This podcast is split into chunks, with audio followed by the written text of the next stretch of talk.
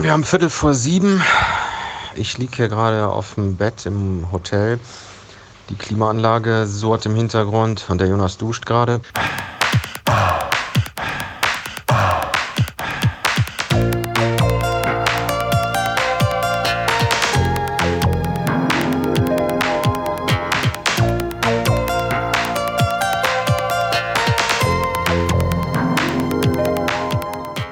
Wir sind heute früh gestartet und hatten noch so ungefähr 240 Kilometer und waren dann wahrscheinlich doch noch ein bisschen mehr.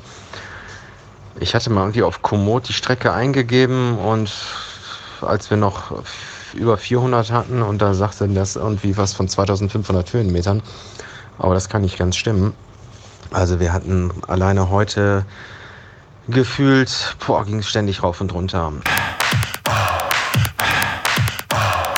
Hatten die Hitze und ich habe jetzt das, mein, mein Gesäß ist ein bisschen besser, aber ich habe jetzt das Problem, dass meine Füße halt so, also so drücken und die sind so angeschwollen und dann tat das weh und dann ging das da in die Anstiege und es war heiß und dann sind wir, boah, also am Ende zieht sich's dann immer. Dann dachten wir, wir wären jetzt fast da und dann ging das dann noch zweimal hoch und dann meinte selbst der Jonas, er hätte nie gedacht. Von weitem sah das irgendwie harmlos aus und dann hingen wir da in so einer Rampe und dann ist auf der rechten Seite der Asphalt ganz schlecht, dann ist der so wellig.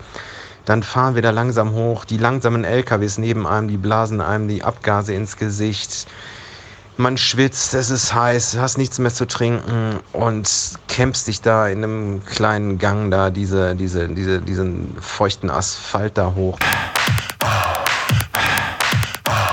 Also ich kann mir das Fluchen dann manchmal nicht verkneifen. Der Jonas ist jemand, der flucht nie. Der ist, ich weiß auch nicht, ich, ich werde aus dem irgendwie nicht schlau. Der ist, der ist, der ist immer beherrscht. Der sieht immer irgendwie das Positive.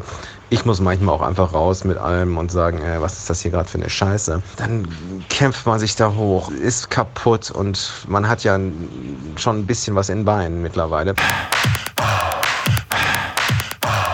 Aber dann hat man noch eine Rampe am Schluss und dann ging es wirklich aber auch eine super schöne Abfahrt schnell runter und dann hat sich der, der, der Ort, weil Shiraz liegt dann in so einem Tal und die Berge und die Sonne.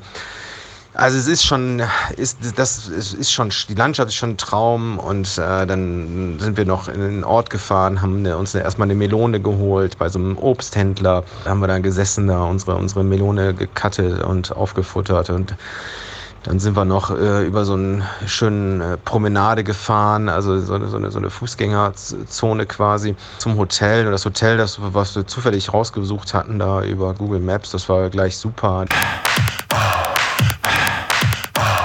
Leute sind alle so nett. Also wir sind eben noch mal kurz auf die Straße gegangen, weil wir es zu trinken holen wollten. Die sprechen dich an und die sind super herzlich. Also tolles Land und es sind halt immer die einfachen Leute, die, die so viel Herzlichkeit haben. Wir hatten dann eben das Hotel bezahlt in Euro und das hat, glaube ich, wir hatten 50 Euro gegeben. Das Hotel hat, glaube ich, 15 gekostet oder so. Und dann hat uns der junge Mann, der da am, am äh, Tresen arbeitet, an der Rezeption, der hat uns das Wechselgeld rausgegeben. Das sind natürlich dann immer ein Bündel Scheine hier bei der Währung. Und da hat er uns gesagt, dass das äh, sein halber Monatslohn ist, den er uns da gerade äh, rausgegeben hat. Da ist nichts von Neid, da ist so viel Herzlichkeit. Dann hat der Jonas noch über Instagram jemanden organisiert, der uns Radkartons äh, gebracht hat. Der ist eben vorbeigekommen, weil wir ja morgen weiterfliegen. Das ist wirklich ein Typ, der, der, der uns äh, zwei Radkartons besorgt hat und die hier eben beim Hotel vorbeigebracht hat. Ein ganz smarter junger Typ in so einem schwarzen SUV und äh, super witzig, ein ganz strahlendes Lächeln. Und da habe ich gleich gesagt, hör mal, jetzt, den müssen wir noch zum Essen einladen. Fand er auch gut die Idee und jetzt haben wir uns gleich verabredet. Äh, wahrscheinlich äh, müssen, wir, sind wir schon ein bisschen spät. Der will mit uns da irgendwie zum Bazar gehen. Müssen wir gucken, wie wir da hinkommen, weil laufen können wir nicht gut. Nehmen wir uns vielleicht ein Taxi. Dann habe ich eben zu ihm gesagt, äh, how much is a taxi oder so. Und dann, dann ähm, mussten wir alle lachen, weil er sagte, ich meine, das ist natürlich alles super günstig. Ne? Trotzdem haben wir ja ein kleines Budget und wir gucken echt immer, dass wir alles, dass wir jetzt, also wir verprassen hier keine Kohle, wir machen alles super, super low budget. Naja, den treffen wir jetzt gleich und dann haben wir die Kartons, dann bauen wir morgen die Räder zusammen. Ich bin stolz, dass ich äh, bis Shiraz gekommen bin. Also wenn ich überdenke, dass ich schon an Tag zwei solche Knieschmerzen hatte, dass ich dachte, ich komme einen Berg da in äh, Norwegen nicht mehr hoch. Da muss ich sagen, äh, was, was alles passiert ist und wie ich mich da auch durchgebissen habe, da bin ich schon äh, also auch mächtig stolz, dass ich es bis hierhin geschafft habe. Jonas ist eine große Motivation. Der ist auch einer, der, der thematisiert so Sachen halt nie. Aber der ist auch noch jung, der hat auch noch nicht so viele äh, Themen, die er thematisieren kann. Ich muss sagen, ich verfluche ihn manchmal, weil der irgendwie. Eine Blessur hat er jetzt, glaube ich, auch. Und abnehmen tut er auch nicht. Also der hat immer noch äh, genug Körperfett und ich weiß auch nicht. Ich werde aus dem Typen nicht schlau. er sitzt hier gerade neben mir auf dem Bett und macht auch was an seinem Smartphone. Wir müssen uns jetzt fertig machen. Wir haben jetzt das erste Mal keinen Stress. Wir haben auch eben am Hotel gesagt, wir können morgen mal hier in Ruhe frühstücken, weil wir ja morgen Mittag fliegen und wir haben ja diesen Stress, den wir sonst haben, den haben wir jetzt mal einen Tag nicht.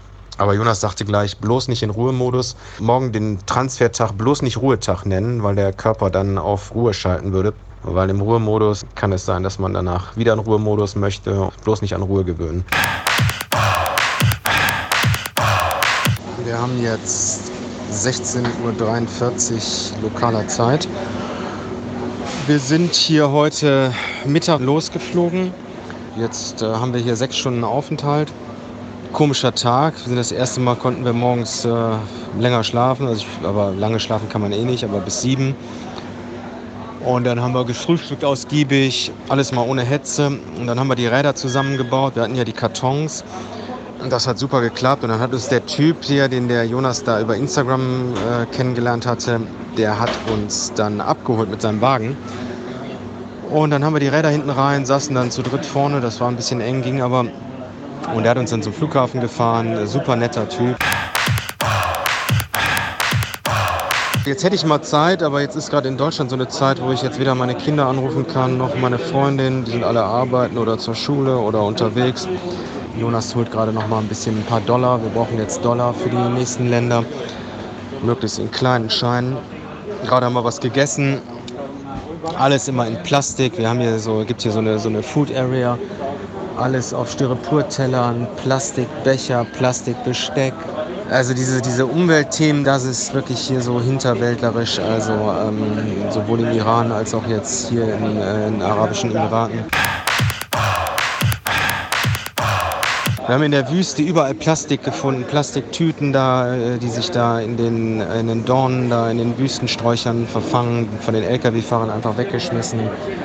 Der Mohammed hier, dieser, dieser äh, Mensch, der in Shiraz, den wir kennengelernt haben, der sagte auch, in Teheran muss, in Teheran muss es so ein Umweltproblem geben.